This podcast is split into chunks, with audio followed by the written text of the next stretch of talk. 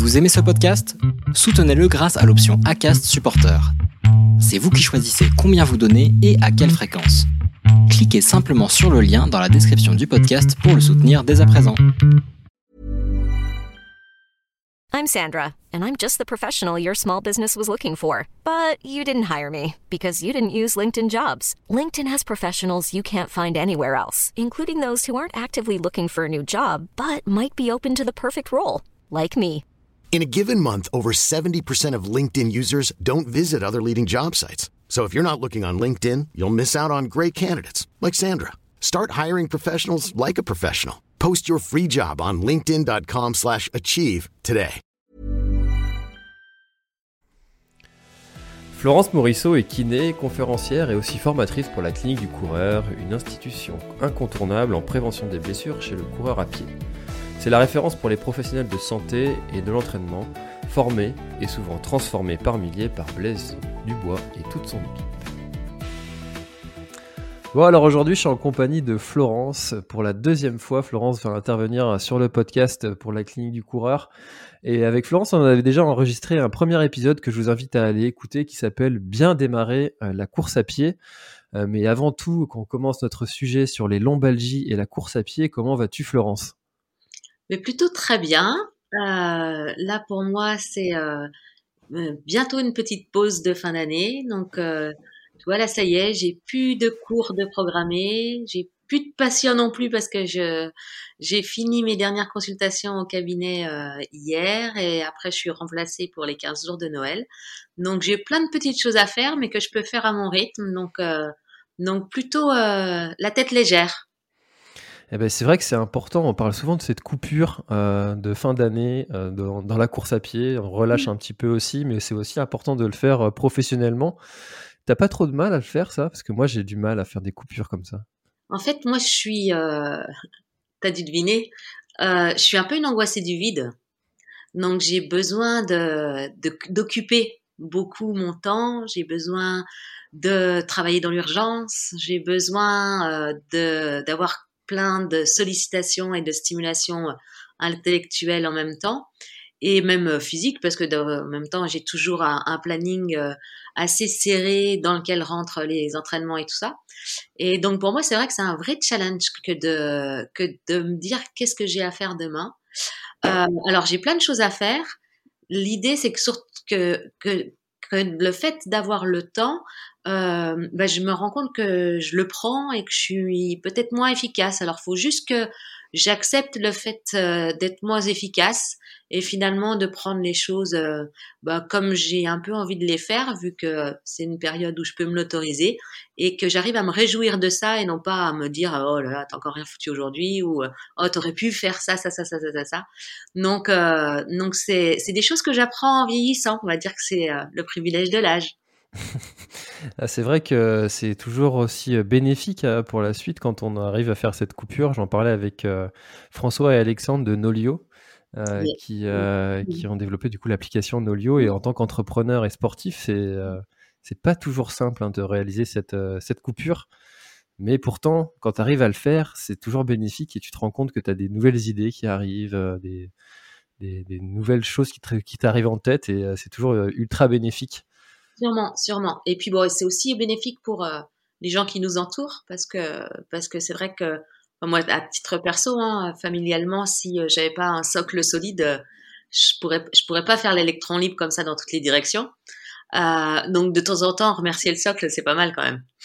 Ouais, alors ça, j'ai une prof d'SVT qui, qui m'a dit une phrase un jour qui m'a qui m'a marqué, tu pour que je m'en souvienne presque 20 ans après. Elle m'a dit on ne bâtit pas sur du sable. Mm, mm, mm, Et, euh, donc le socle, effectivement, euh, familial est extrêmement important. c'est sûr. Euh, alors, euh, tu vois, ça fait déjà plus de trois minutes qu'on parle, on n'a pas encore parlé de notre sujet, mais c'est très bien. C'est le, c'est l'esprit de ce podcast où on peut partir sur ce qu'on veut. Euh, alors du coup, aujourd'hui, on va parler de, de lombalgie et de course à pied. Il y a beaucoup de, de, de choses à dire sur ce sujet-là, parce que le- le- les problèmes de dos sont, on, on dit que c'est, la maladie de, de notre siècle. Euh, et, et finalement, est-ce que la course à pied est, est bonne pour, euh, pour ce- ce- cette pathologie? Euh, on va, on va, on va déjà dresser un état des lieux euh, et, je veux te poser une question. Euh, mhm. Peut-être que c'est important de, définir ce qu'est la lombalgie. Mhm.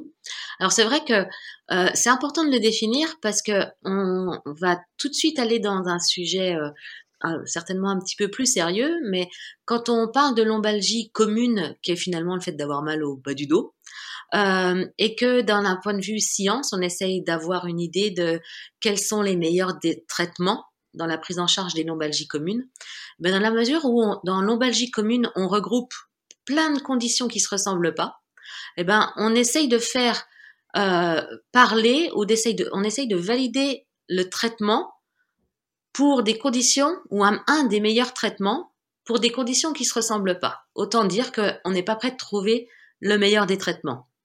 Je te donne un exemple à ça.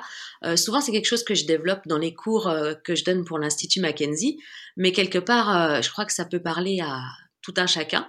Si on veut faire l'objectivation de l'efficacité d'un médicament, et par exemple, si on prend la trinitrine, qui est un médicament pour les gens qui font un infarctus, et qu'on le donne à toutes, et qu'on on prend par exemple tous des gens qui ont mal à la poitrine, euh, alors, on peut avoir mal à la poitrine parce que on fait un infarctus, mais on peut avoir mal à la poitrine aussi parce qu'on a un reflux euh, gastro-œsophagien, ou on peut avoir mal à la poitrine parce qu'on fait de l'asthme.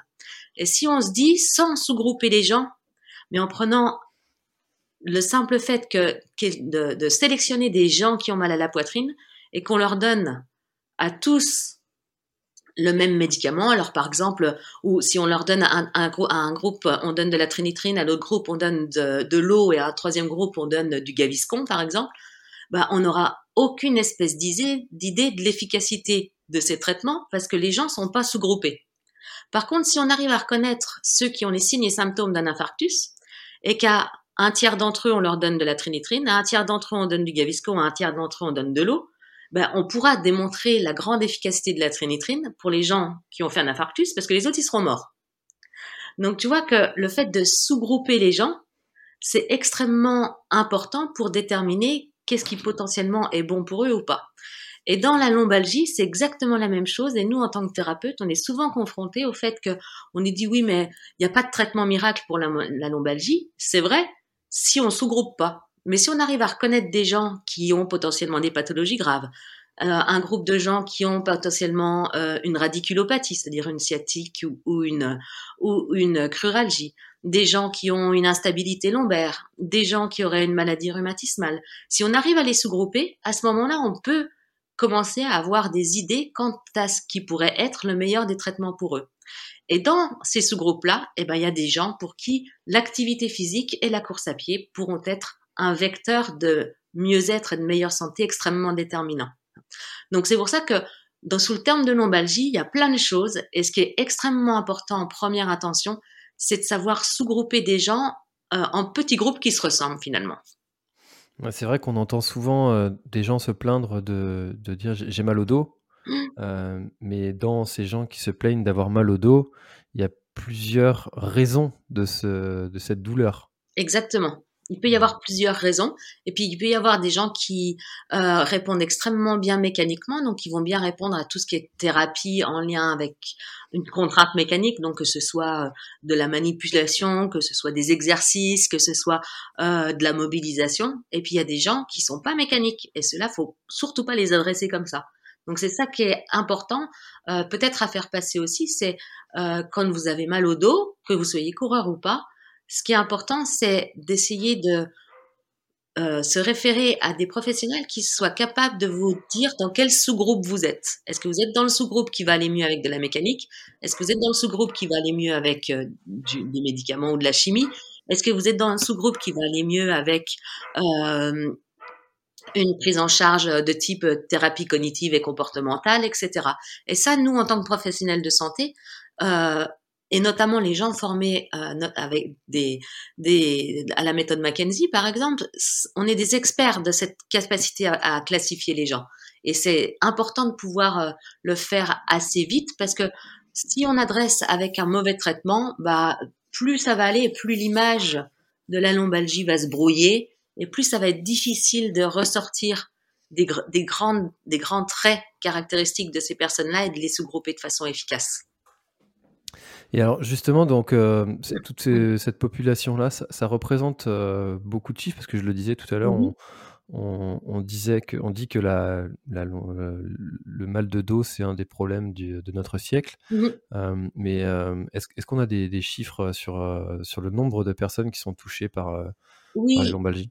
Oui, alors en fait, ce qui, est, intéressant, c'est que la prévalence annuelle, hein, le, fait d'avoir mal au dos, c'est elle est à peu près de 56%. Donc c'est juste normal d'avoir mal au dos une fois par an. Hein. Euh, après, ce qui est intéressant aussi à noter, c'est que les experts sont unanimes pour dire qu'il n'y a pas plus en valeur absolue de gens qui ont mal au dos aujourd'hui par rapport aux gens qui avaient mal au dos euh, il y a 30, 40 ans. Alors que c'est plutôt ce qu'on a, ce qu'on aurait tendance à véhiculer, hein, qu'aujourd'hui il n'y a jamais eu autant de gens qui avaient mal au dos, etc. Et en fait, ce qui semble se, se, détacher de tout ça, c'est que c'est pas le nombre de gens qui, en valeur absolue, qui est plus important. Par contre, c'est le nombre de gens qui se retrouvent en situation d'infirmité en lien avec leur mal au dos. Et c'est ça qui est exponentiel aujourd'hui. Euh, alors ça va aussi avec le contexte, j'allais dire, un peu euh, social dans lequel on vit, ça va avec euh, la, les potentielles recherches de compensation pour toutes les personnes qui sont pas trop bien dans leur job, ça va avec plein de considérations qui sont pas l'objet de, de, de, notre conversation aujourd'hui, mais qui sont sûrement à, à, à, ne pas négliger.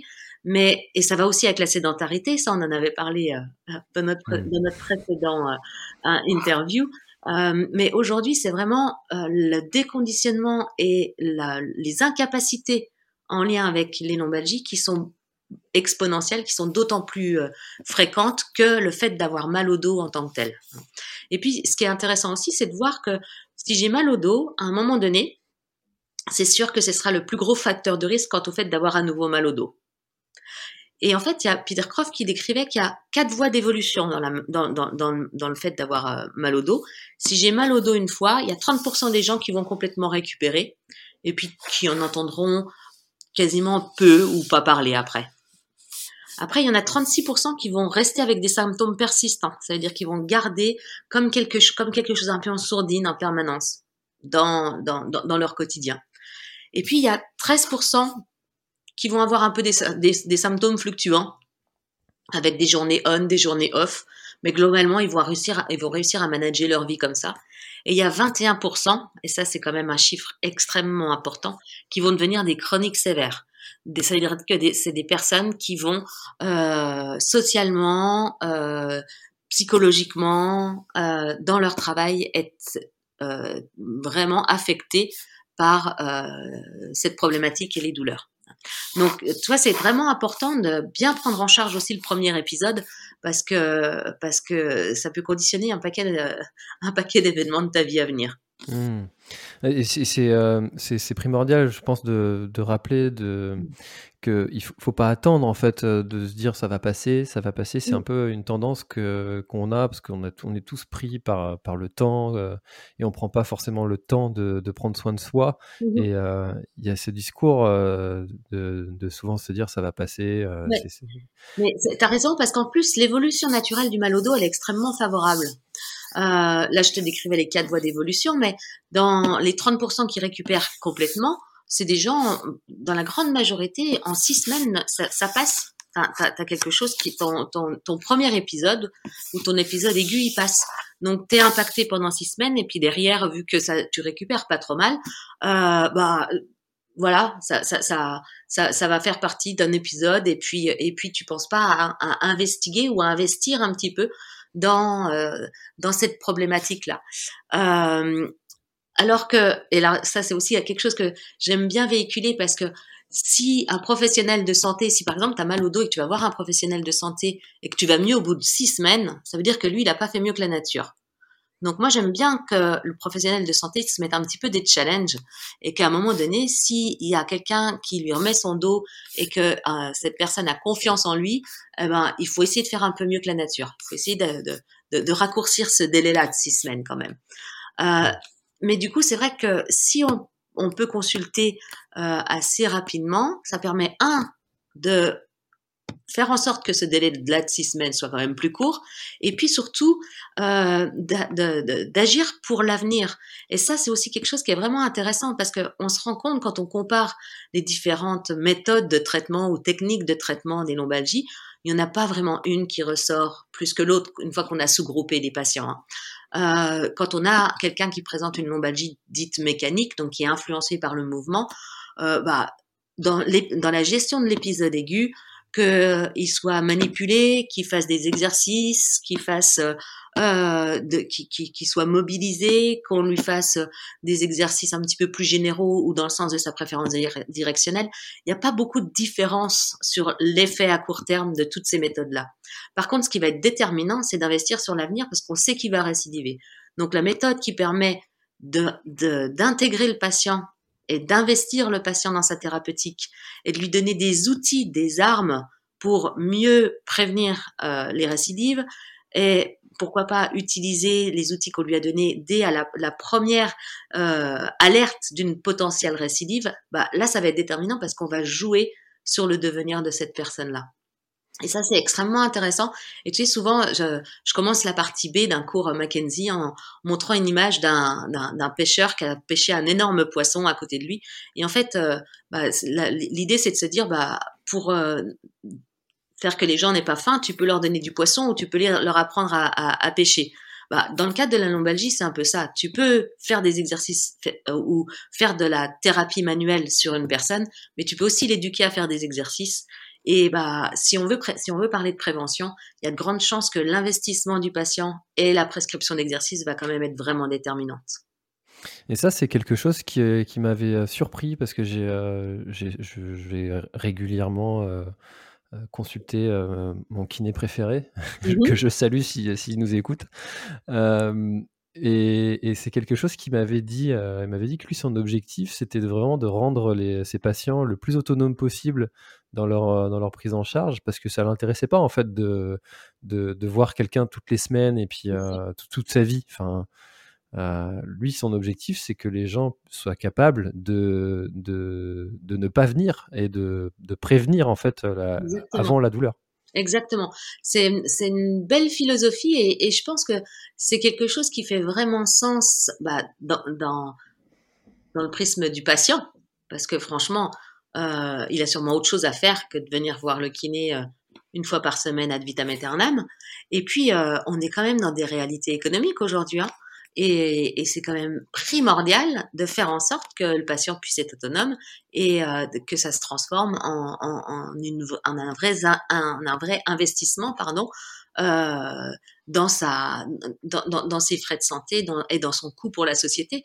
Donc euh, alors moi moi je suis tout à fait dans cette optique là. Hein. J'ai j'ai pas à cœur de, de, de, fidéliser les gens et de, et de et de devenir rentière. Au contraire, j'ai vraiment à cœur de de faire de l'évaluation, de faire du diagnostic, de trouver la tenter parce que ça fait un peu prétentieux comme si je dis de trouver, de tenter de trouver la vérité des patients, c'est-à-dire qu'est-ce qui est bon pour eux. Et puis après, je serai jamais assez souvent avec eux pour que euh, l'utilisation de leurs médicaments, qui serait euh, vraisemblablement de l'exercice, euh, soit donnée à, suffisamment, à, une posologie suffisamment pertinente.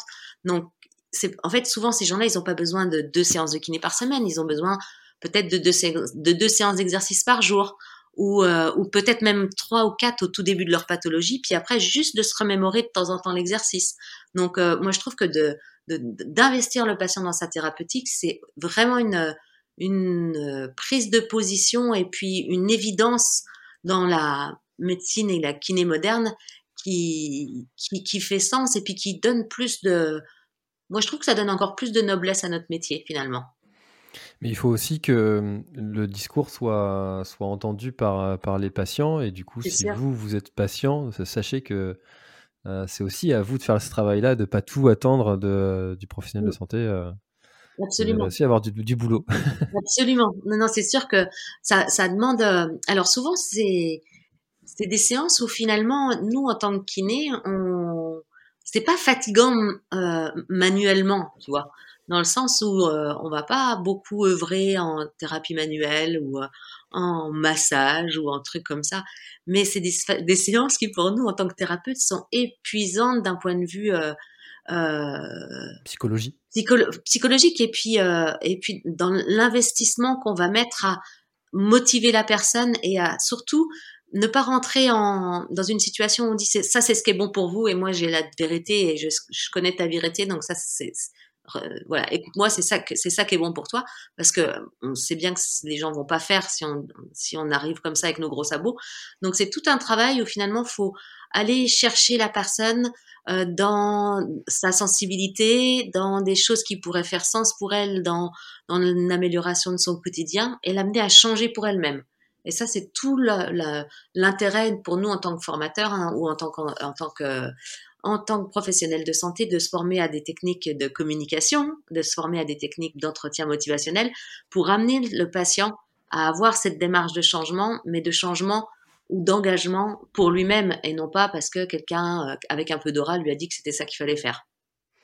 Et alors justement, dans cette, euh, dans cette euh, communication-là, j'imagine que tu, tu, dois être souvent confronté à, à, combattre certains mythes Mmh autour, de, autour de la lombalgie. Mmh alors, quels sont ceux qui reviennent le, plus souvent? Ouais, et, si tu peux nous dire si c'est vrai, mmh. faux. C'est ça. En fait, moi, je suis souvent amenée à combattre autant de mythes sur la course à pied que sur la lombalgie, tu vois. Donc là, j'ai d'une pierre deux coups. J'en ai décidé de parler lombalgie course à pied. Allez, on va tous les casser. Euh, bah ouais, en fait, c'est des mythes de, l'inconscient collectif qui, euh, pendant longtemps, nous ont fait dire que euh, pour avoir euh, pas mal au dos, enfin pour éviter d'avoir mal au dos, fallait avoir des super abdos, par exemple. Alors qu'aujourd'hui, on sait que chez les lombalgies chroniques, le ratio abdos-spinaux s'inverse au détriment des spinaux. Et les premières, les premières séances de renforcement musculaire qu'on fait faire à des lombalgiques, finalement, c'est du travail du plan postérieur, c'est le travail des spinaux. Hein. Euh, pareil, on s'est laissé convaincre à certains moments que bah, si tu avais mal au dos, alors t'imagines en tant que coureur, quand tu te, quand tu te fais dire ça, que si tu as mal au dos, bah, ton seul salut, c'est d'aller nager. Alors déjà, le coureur, souvent, il est pas bon nageur, il nage debout dans la piscine, donc il n'est pas prêt d'avoir des sensations. Et souvent, bon, en plus, il aime pas l'eau. Et il faut qu'il nage sur le dos, donc il n'est pas prêt de se faire des copains. Euh, c'est vrai, ça, on me l'a dit, ça. je, l'ai vécu, ça. Euh, tu te retrouves à faire un truc qui est, tellement à, à à des années-lumière de ce qui t'anime et que de ce qui te fait plaisir que c'est mort, quoi.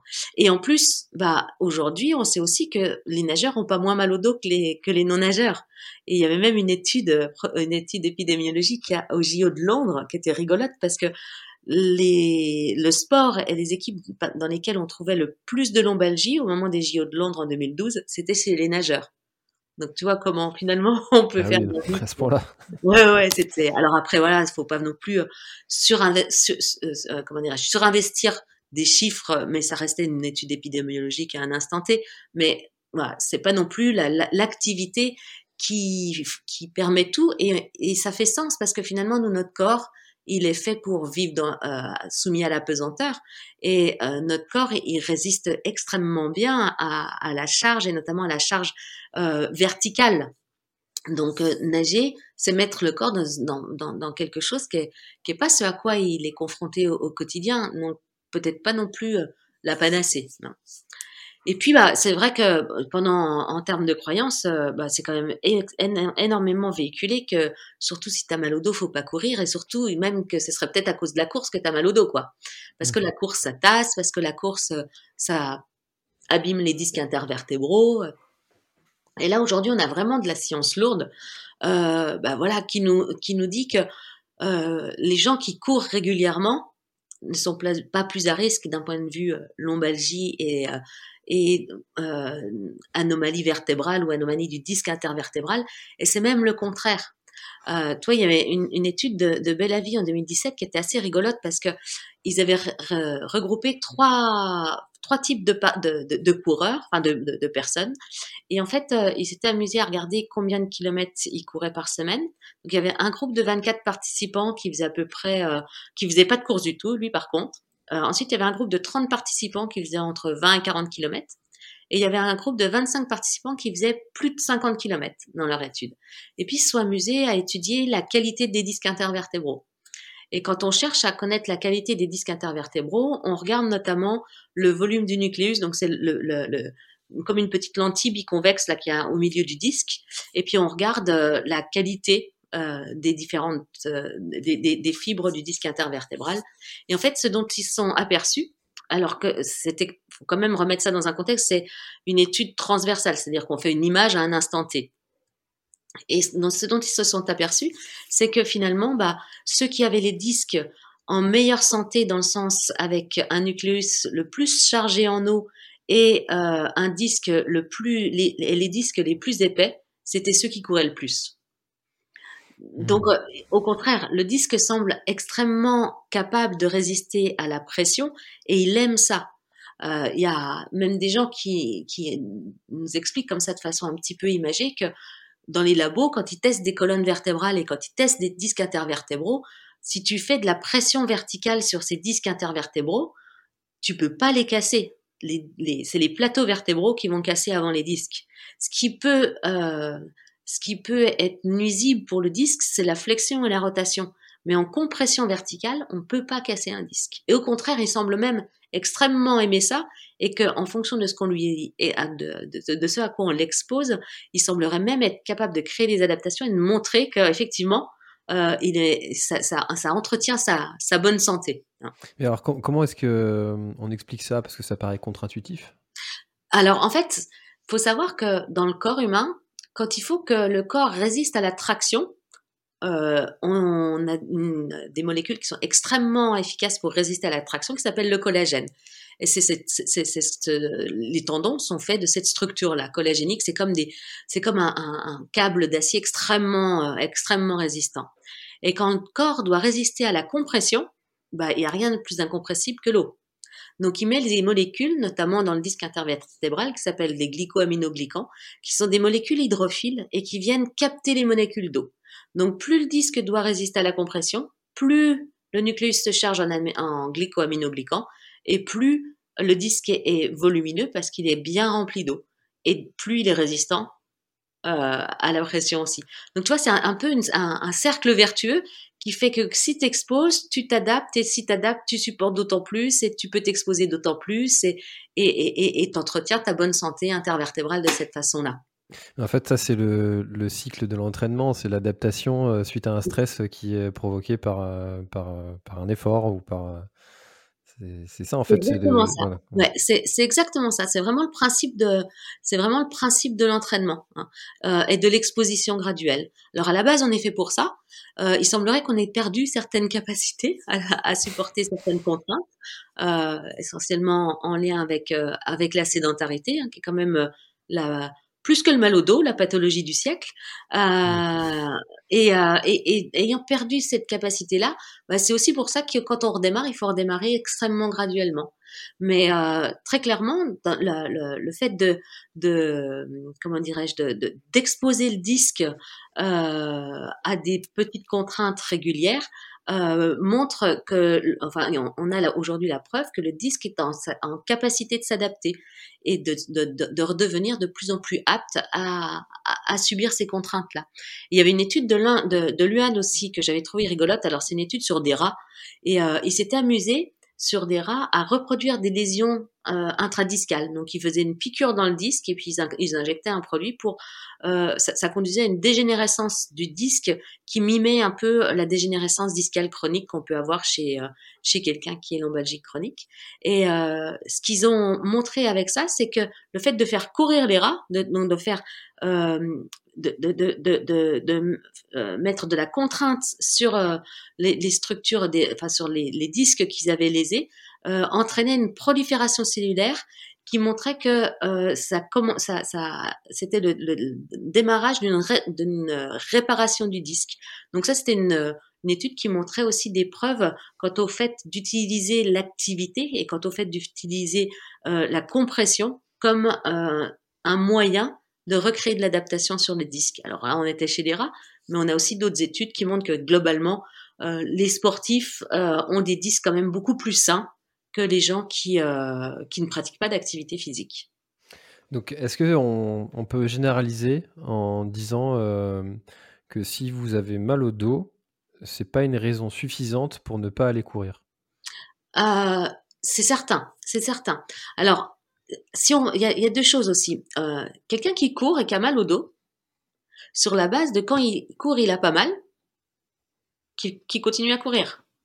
Toi, le, le, le, truc, c'est si à un moment donné, ce que tu es en train de faire, c'est potentiellement nocif à ta condition, tu vas pas le savoir deux jours après. Tu vas le savoir pendant que tu fais ton activité. Donc si le fait d'aller courir fait que tu as moins mal au dos que quand tu cours pas, dans un épisode de, dans un épisode de lombalgie euh, un petit peu euh, un petit peu aigu là récent, mais juste continue à courir. Mmh. Euh, et ça c'est pareil, c'était ça avait il y avait une enquête qui avait été faite comme ça à la fin à la fin d'un d'un semi-marathon et c'était des chercheurs qui avaient interrogé les, les coureurs sur le, leur perception de l'impact de leur sport sur leur sur le mal au dos. Et déjà, ce qui était rigolo, c'est qu'il y en a un, sur, il y a un des coureurs sur deux qui disait qu'il avait déjà eu mal au dos. Hein, C'était 777 euh, coureurs. 54% avaient eu des antécédents de mal au dos. Tu vois, on est exactement dans la prévalence annuelle.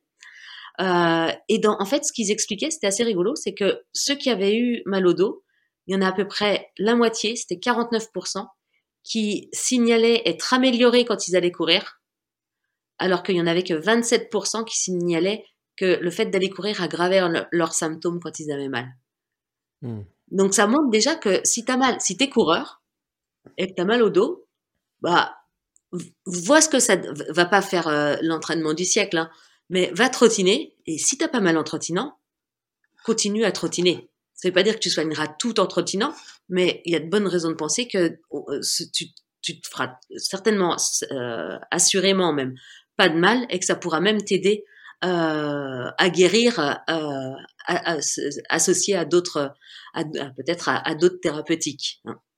Et alors, si, euh, si on a mal après avoir été courir, est-ce que c'est c'est signe qu'il y a un problème mmh. de, de foulée? Est-ce que ça vient d'ailleurs? Ça, ça peut mmh. être signe de quoi et comment, mmh.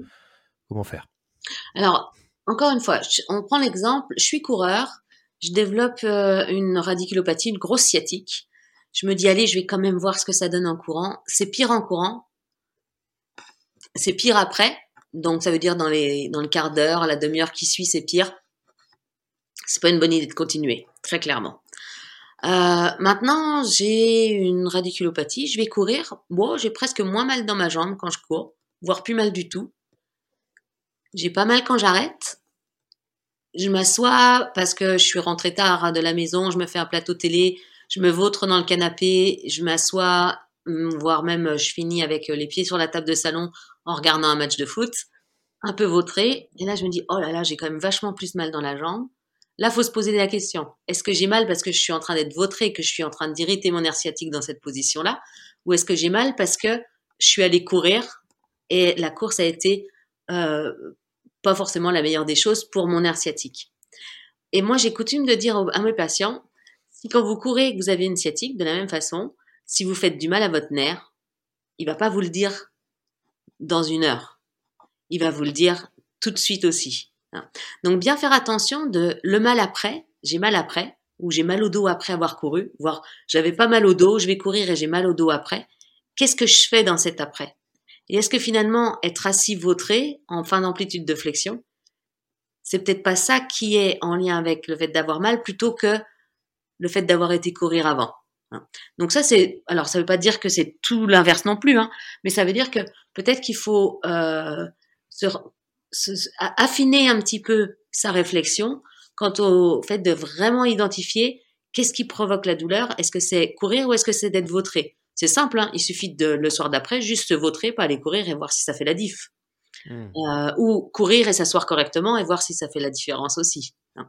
Donc ça, c'est aussi des petites choses qu'il faut euh, qu'il faut ajuster. Et si vraiment t'es pire après et t'es pire à chaque fois que t'as été courir, ça veut dire que il faut investiguer. Ça veut dire qu'il faut aller voir un professionnel de santé qui teste ton dos pour voir si effectivement il n'y a pas quelque chose, une condition qui aujourd'hui euh, fait que quand tu cours, bah, euh, tu utilises de façon non, non, non euh, adaptée ta colonne lombaire ou qu'il y a quelque chose au niveau de la colonne lombaire qui fait que quand tu cours, tu t'exacerbes un petit peu les symptômes et à ce moment-là, il faut régler ce problème-là et reprendre la course graduellement après. Hmm. C'est le principe de quand tu mets ta main sur une plaque de cuisson, tu as mal tout de suite. C'est un peu ça.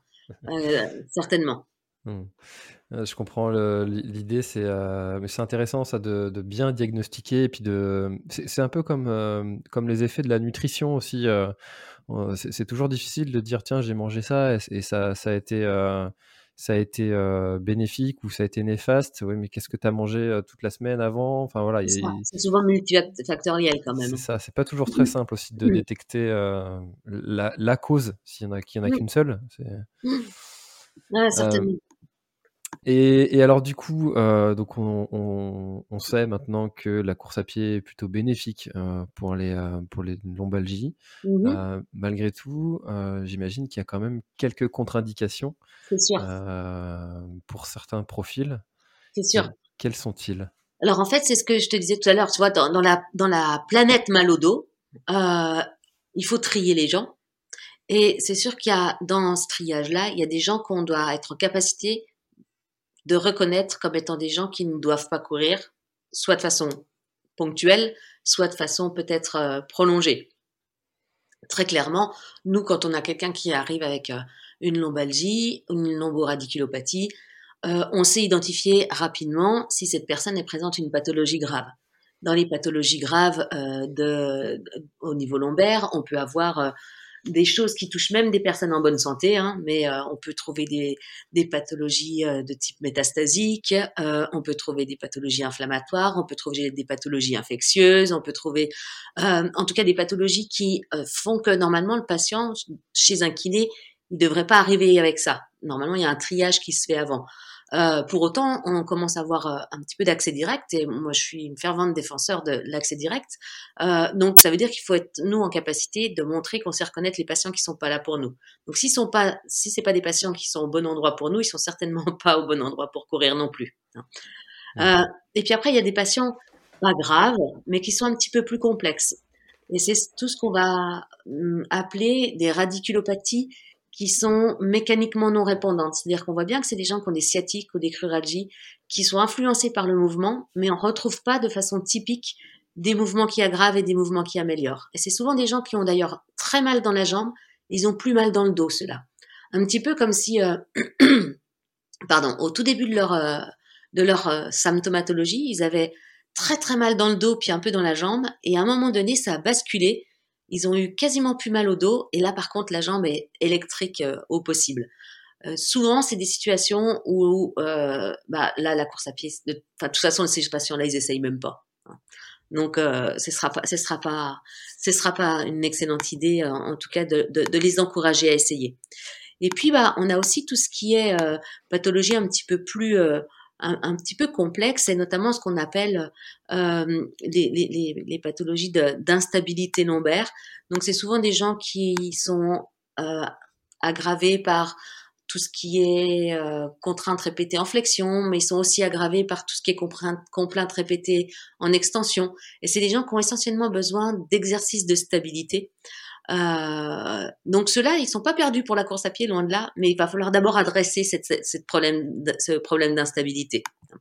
Donc euh, voilà, ça c'est aussi euh, une des conditions qui, qui n'est pas tout de suite compatible avec la pratique de la course à pied. Et puis bah chez le coureur vieillissant, parce qu'il y en a de plus en plus, et c'est quand même super chouette que plein de gens courent euh, en, en, en, vieillissant, puis même à, assez tardivement dans, dans, dans la vie. Et euh, bah, il y a des conditions comme euh, euh, qui sont un petit peu l'apanage de, de, de, la personne un petit peu plus âgée, ce qu'on appelle le canal lombaire étroit. C'est une condition qui fait que quand la personne est en charge, bah, la, la partie terminale de sa moelle épinière est plus bien vascularisée. Et c'est des gens qui vont avoir des symptômes dans les jambes, qui sont essentiellement mieux quand ils sont un peu penchés vers l'avant. Donc pour cela, courir la tête penchée en avant, ça va, ou, le, corps complètement penché en avant, ça va pas forcément être une bonne idée. Mais c'est des gens qu'il faudra vraiment encourager à continuer à, faire une activité cardio. Et pour eux, par exemple, la marche athlétique, euh, la marche athlétique, la marche nordique, pardon, sera extrêmement intéressante parce qu'ils auront ce, mouvement un peu projeté vers l'avant avec les bâtons qui pourra euh, être une petite alternative. Alors, ça ne deviendra pas des grands marcheurs, hein, mais au moins ils, entretiendront euh, leur capacité respiratoire, cardio et, et même euh, leur capital musculaire. Donc ça, c'est vraiment les, les, les, pathologies, j'allais dire, euh, bah, chez qui euh, on va pas insister, il faudra pas aller courir dans ces moments-là. Mmh. C'est intéressant euh, et, et, je pense que là, on a, on a, on a déjà pas mal de clés et de, de, de mode-up, mais si on devait euh, peut-être donner une procédure, quelques, quelques consignes à, suivre, étape par étape, mmh pour quelqu'un là qui, qui, aurait mal au dos, on, on, résumerait ça en, en lui conseillant quoi? Alors, c'est sûr que en première intention, je pense que ce que tu disais tout à l'heure, hein, de commencer par euh, euh, se rapprocher d'un professionnel de santé, c'est plutôt une bonne idée. De pas se jeter sur l'imagerie, ce serait plutôt une excellente idée aussi, parce que souvent l'image, euh, l'imagerie, l'IRM, le scanner, la radio, ça nous dit pas grand chose. Et je me permets de dire ça avec un peu d'autorité parce que souvent c'est le premier réflexe. Je vais voir si j'ai quelque chose à l'imagerie. Et franchement, si tu cherches, tu trouves. Euh, maintenant, est-ce que c'est en relation avec tes symptômes actuels? C'est-à-dire, est-ce que ces trouvailles sont pertinentes? Euh, Il y a un gap. Euh, je te raconte une petite histoire. Il y a une étude d'Herzog qui était assez rigolote parce qu'ils ont, il a pris un patient et puis il l'a envoyé faire 10 IRM dans 10 centres de, d'imagerie différents. Donc, il a eu 10 résultats. Déjà, il a eu 10, 10 conclusions différentes. Et ensuite, quand il a comparé ses conclusions, il y avait 49 trouvailles différentes sur des IRM. Il y en avait 16 qui étaient complètement uniques, c'est-à-dire que euh, euh, on ne retrouvait pas dans deux IRM. Et il y en a aucune sur les 49 trouvailles, il y en a aucune qui a été mentionnée par les 10 IRM. C'est incroyable ça. C'est incroyable quand même. Et le truc, c'est que chaque radiologue avait environ 12 erreurs. Tu vois, de, de, de, scandale. Donc c'est juste énorme. Ça veut juste dire que l'image, ça nous dit pas grand-chose, si ce n'est un truc extrêmement intéressant, quand c'est le cas, c'est que c'est pas, c'est que t'as rien de sinistre. Donc c'est intéressant quand même.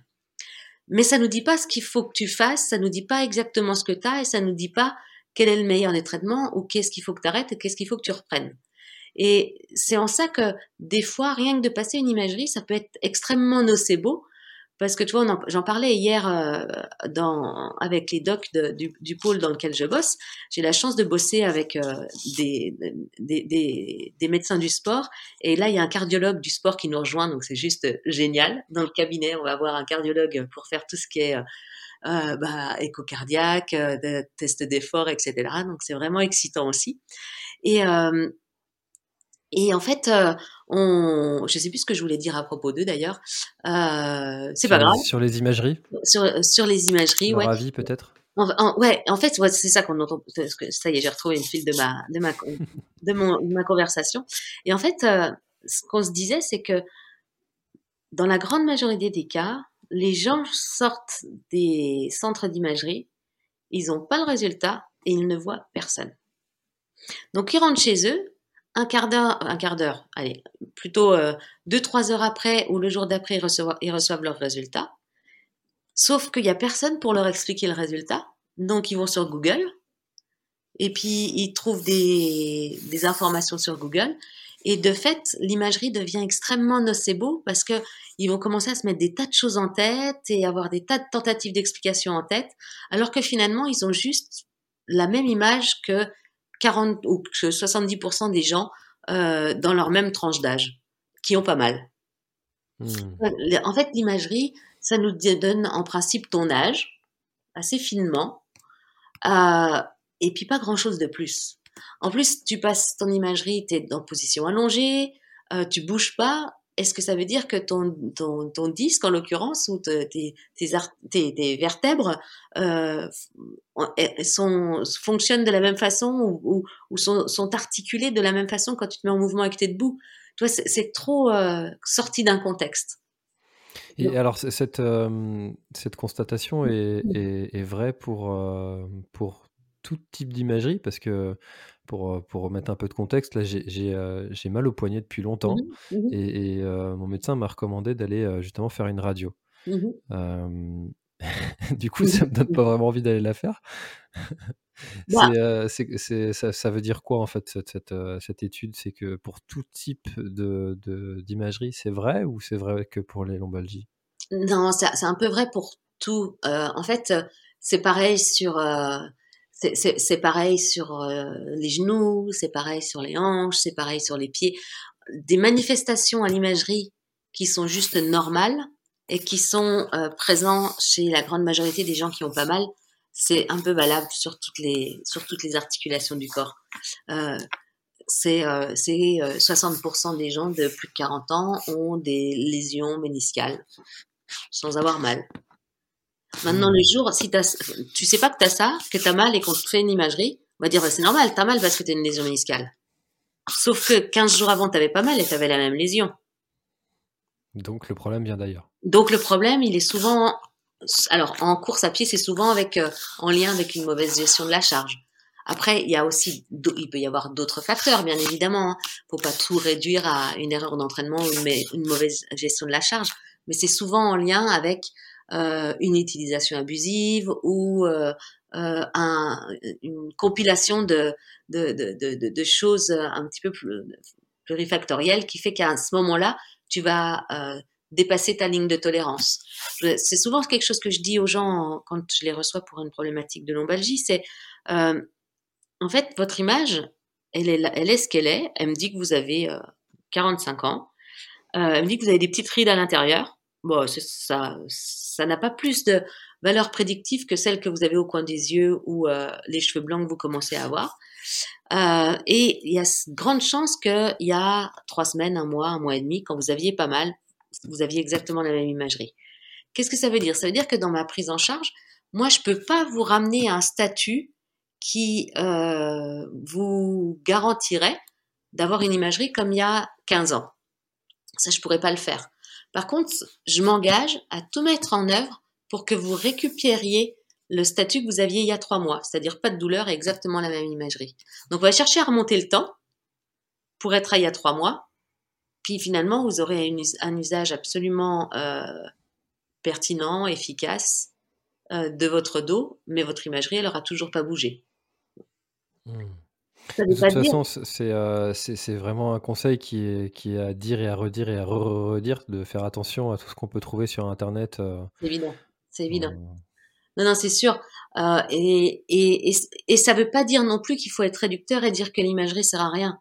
Euh, quelqu'un qui a une énorme radiculopathie avec des troubles neuro, c'est important de faire une imagerie parce que ça va peut-être déterminer euh, un geste chirurgical. Euh, une imagerie, c'est quand même extrêmement pertinent pour exclure une pathologie grave. Et si on a un doute, il faut la faire. Mais c'est peut-être pas ce qu'il faudra faire en première intention si j'ai mal au dos demain. la première intention, c'est de consulter quelqu'un dont c'est la spécialité. Alors, je vous dis ça, en même temps, je vous accorde que les créneaux sont chers et qu'il y a des embouteillages à certains moments. Euh, et puis, que euh, à, l'issue de cette consultation, on va peut-être, euh, nous, en tant que kiné, avoir besoin d'une ou deux, trois visites maximum pour essayer de comprendre le, le, le fonctionnement et la vérité du patient. Tu sais, moi, j'aime bien donner cette image du mastermind.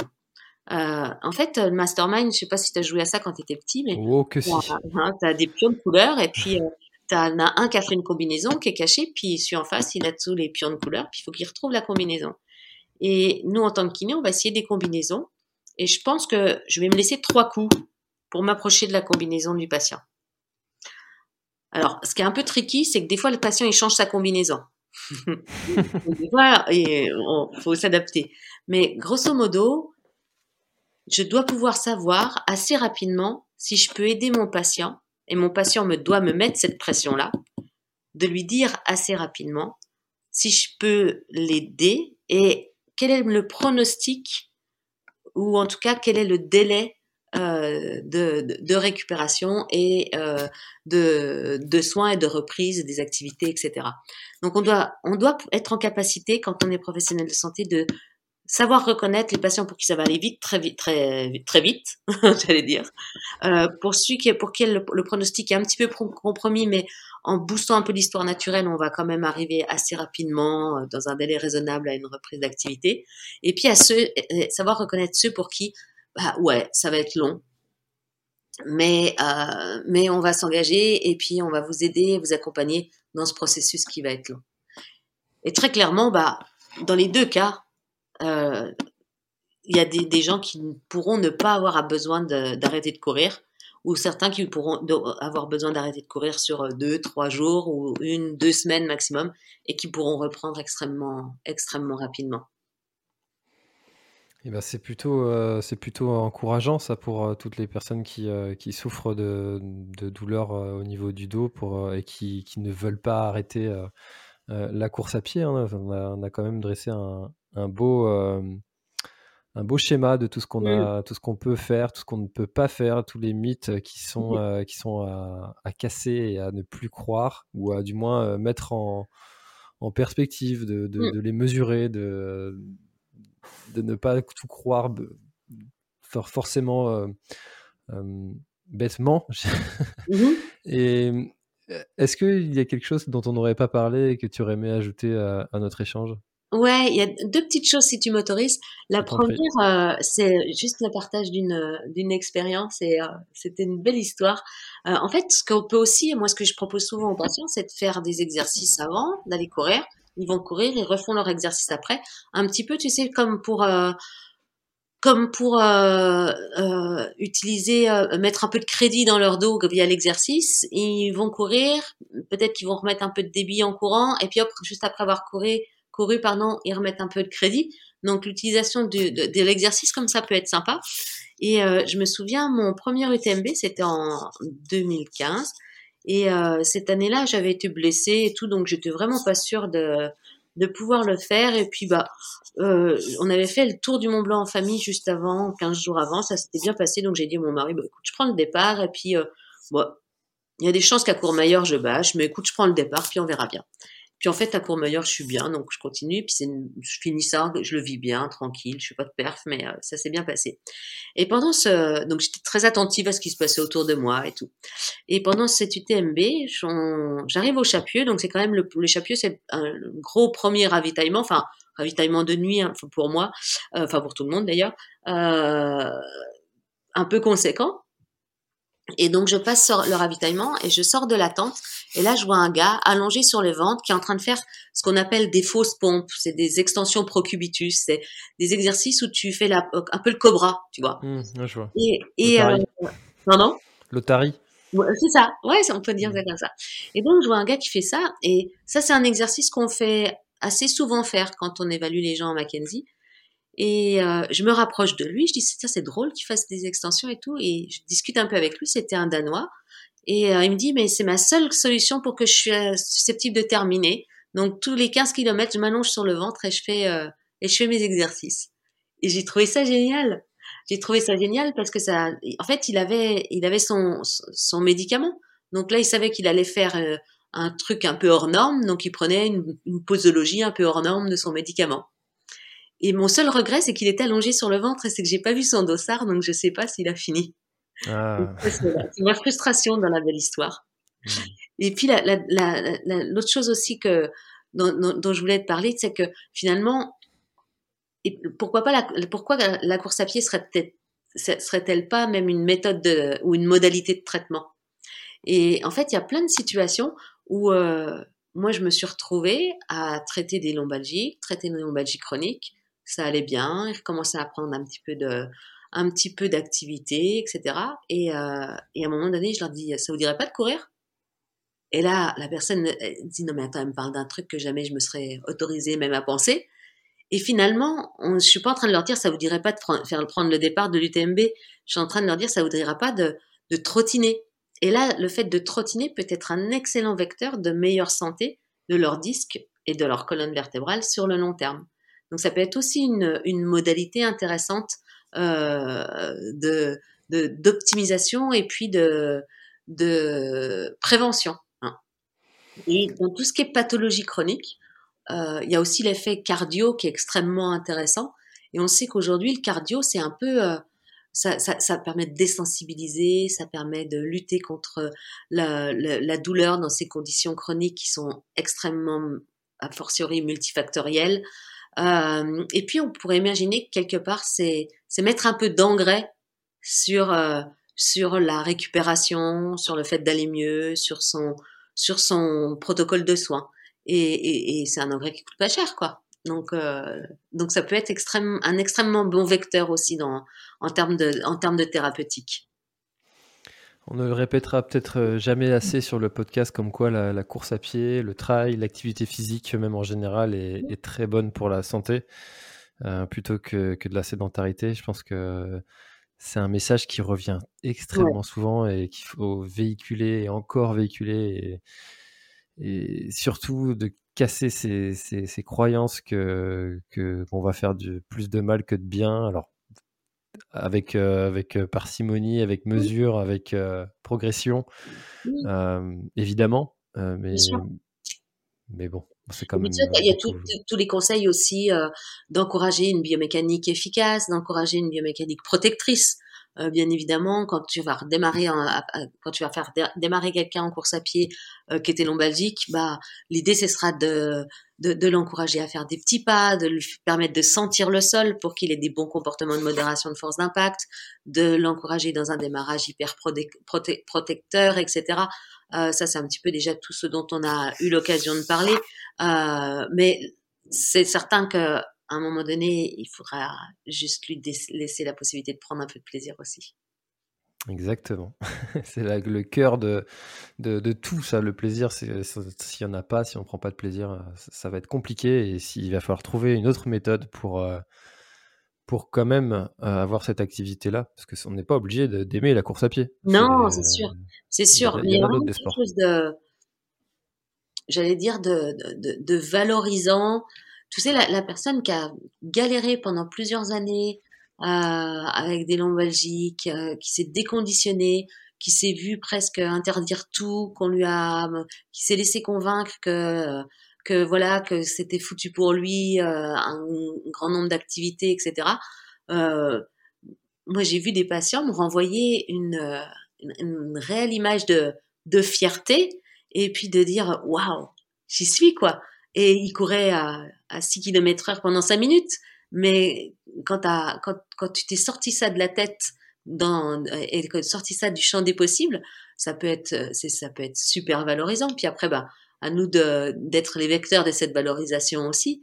Mais, euh, mais, mais, mais ouais, j'ai vraiment des belles histoires de patients qui, qui se, sont mis à la course euh, en partant de, de, rien du tout et en partant d'une, de, de situation de grande euh, j'allais presque dire désarroi mais ça c'est pas c'est pas le bon mot en tout cas de de d'insécurité et puis de de frustration dans dans dans dans leur vie finalement où là c'était hop on leur remettait le pied à un truc et puis derrière ils devenaient euh, vraiment acteurs et, et ils avaient une vraie satisfaction à à prendre plaisir et à partager un truc qui s'autorisait même plus. Et ben, si vous aussi, euh, auditeur, vous connaissez quelqu'un qui, euh, qui est dans cette situation, qui, euh, qui a des douleurs au niveau de, du dos depuis, depuis des années, eh ben, n'hésitez pas à lui partager cet épisode ou à lui refaire les quelques recommandations que, dont on a parlé durant, durant notre échange. Merci beaucoup, Florence. merci à toi. Avec grand plaisir et puis, puis à bientôt pour un, un prochain épisode. Ouais, avec plaisir. Allez, bah salut. Merci, au revoir, merci à tous. Cet épisode est maintenant terminé, merci de l'avoir écouté jusqu'au bout et si vous êtes encore là c'est sûrement qu'il vous a plu, alors n'hésitez pas à le faire savoir autour de vous, c'est la meilleure façon de faire connaître le podcast L'Instant Outdoor. Parlez-en, partagez les épisodes, merci beaucoup pour votre fidélité et à très très bientôt dans un prochain épisode. Voilà, l'épisode est terminé, j'espère qu'il t'a plu. Je t'invite à aller checker NAC, comme je t'en ai parlé au tout début de l'épisode, avec le code PlanetTrail, P-L-A-N-E-T-E-T-R-A-I-L. Tu auras moins 15% sur ta commande. Et moi, je te souhaite un très, très, très, très, très bon footing, très bon trajet. Bref, ce que tu es en train de faire, je te le souhaite un très bon. Allez, à bientôt dans un prochain épisode. Bye bye.